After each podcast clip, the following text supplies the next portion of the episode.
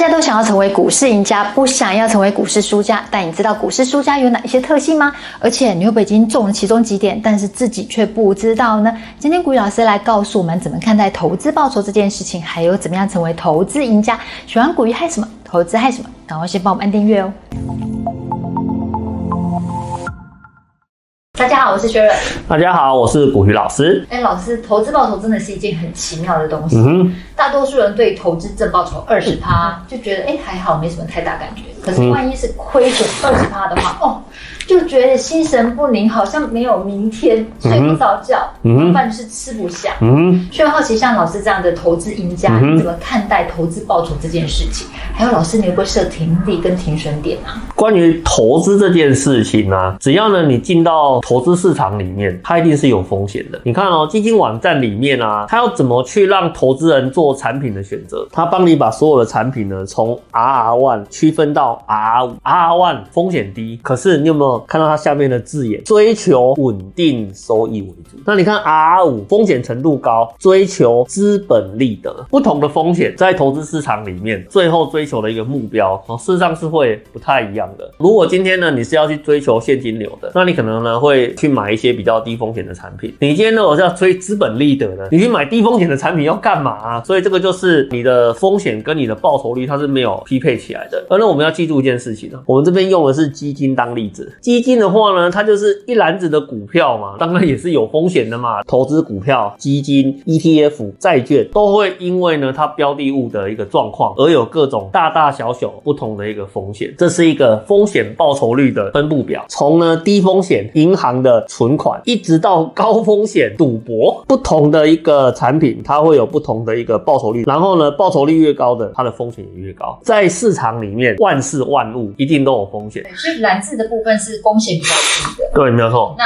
绿色的部分呢，是比较稳健一点的产品，对，没有错。红色的代表说，哦，风险比较高，对，它的风险是比较高的。所以呢，既然在投资市场里面有风险的话，一旦你遇到无法接受的风险时，停损呢是必要的手段。那我好奇，房地产的预售算哪一块？超高风险啊！超高风因为成屋它是在文件里面啊。成屋你看得到、摸得到嘛？价格的部分呢，你有区间行情，甚至同栋交易的价格是可以参考的。那当然，停损这种东西啊，有没有技巧？有啦。而且呢，我在两个情况之下呢，我会去做停损的一个动作。好，这跟你的标的物有关系。首先，第一个，如果呢你今天标的物的状况不如预期，通常我这边讲的是股票啊。那其实有时候你买主题型的 ETF 哦，也是用相同的一个概念哈。有时候你买主题型的 ETF，你是因为看好它所参与的这个主题未来的前景嘛？那你如果这个主题的前景变的时候，你也是得要停损啊，不要傻傻的抱下去啊。可是如果是股票的话呢，其实它的变数是更大的，因为股票的话它是单一公司、单一企业，所以呢，一旦呢它的财报变差的时候，有可能它的衰退是回不来的。那还有另外一种的话呢，很少发生这样子的一个状况的啦。购入之后持续下跌，哎、其实这个状况是有的，而且呢，在两周内就超过了十五个 percent，这个我马上就会卖掉了。这是针对个股，对不对？主要是针对在个股的这一块。那如果 ETF 买在破发价，两周内跌幅超过十五趴，在 ETF 哦，我觉得发生的几率还蛮低的。ETF 它是一篮子的股票，可能一两档变差，可是其他档没有这么差的时候，它还是可以去维持住它的一个价格表现。可是个股就不是这个样子的，因为有时候个股啊，因为某些坏消息跑出来的时候，大家心里恐慌，它就会赶快把它给卖掉。哦，那卖掉的时候，它有可能在一个很短的时间内，它就会超过十五趴以上的跌幅，这个还蛮常见的。哦，所以你如果发现，在你布局之后，很短的时间内就超过十五趴以上的跌幅，其实我会建议你哦，你要考虑要不要立刻做停损这件事情。针对不同的一个标的物，你一定要去做不同的一个判断，而且呢，要确实的去执行你停损的一个逻辑。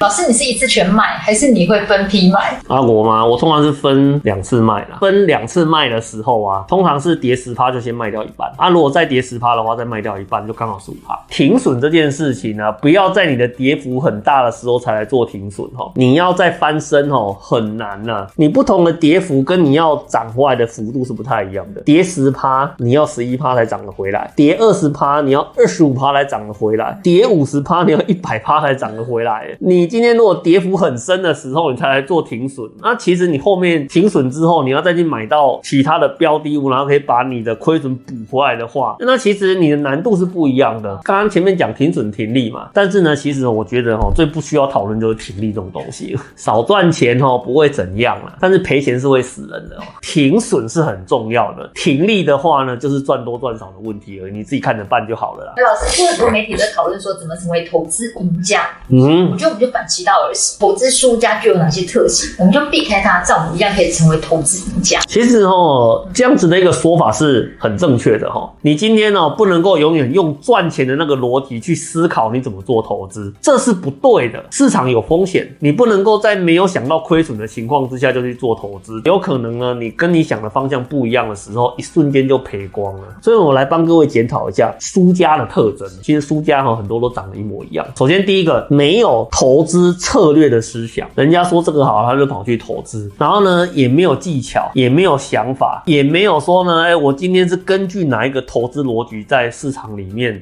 那如果有一种人，他觉得说我就是要学 K D 啊，学 M A C D 啊，然后学 K 线啊，嗯，集所有各大师的那功力在一起，就像张无忌一样，嗯，我觉得这种算是有输家特性。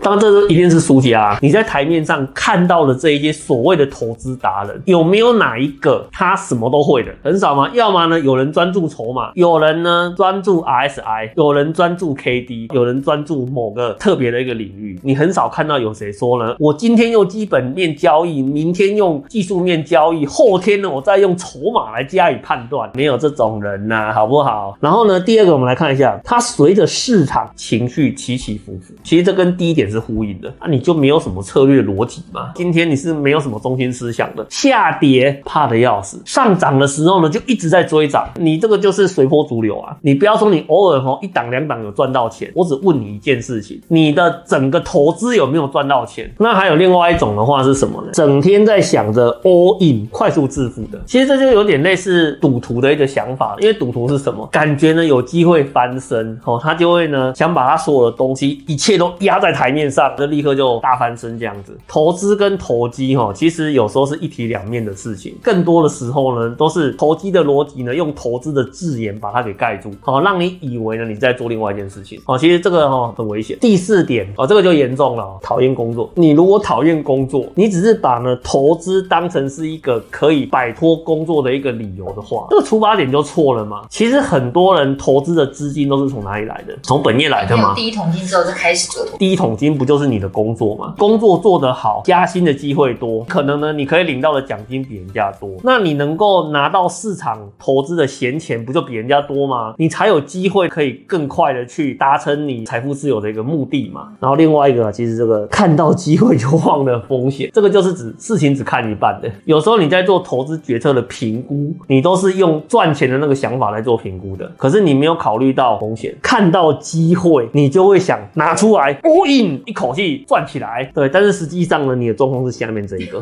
原本以为可以翻，又实际上呢是赔了一倍以上。原本日子过得好好的，后来就变成躺在这边了。当你想要去做一些什么投资的逻辑啊，甚至什么想要借钱啊、干嘛的时候，你帮我把这两张图看清楚，是不是看着这个画面去做投资逻辑？但是没有想到，如果做错了，可能会变成下面这个样子啊？为什么很多人在投资这个过程里面会很想要 all in 呢？会觉得很焦虑呢？就是因为着急。把这个话呢留给各位做一个参考。首先，第一个叫做什么？财不进急门。赚钱这种东西就是细水长流，不要急，一步一步踩好来。时间到了呢，你自然就会赚进该属于你的财富。然后第二个的话呢，福不进偏门，不要老是用一些呢旁门走道的方式去追求你想要的一个东西。哦，我们做人呢就是要行得正，然后呢走大路。该是你的话呢，他最后呢都会啊往你这边来做具体的一个动作。谢谢股鱼老师的分享。投资朋友，你有没有具备刚刚古雨老师说的那几个特点呢？有的话，欢迎在影片下方留言告诉我们，我们是不会笑你的。欢迎告诉我们，我分享一下。喜欢古鱼还是什么投资还是什么，帮我们按赞、分享、订阅、开启下面小铃铛，要记得按全部开启才会收到我们最新的影片讯息。拜拜，拜拜。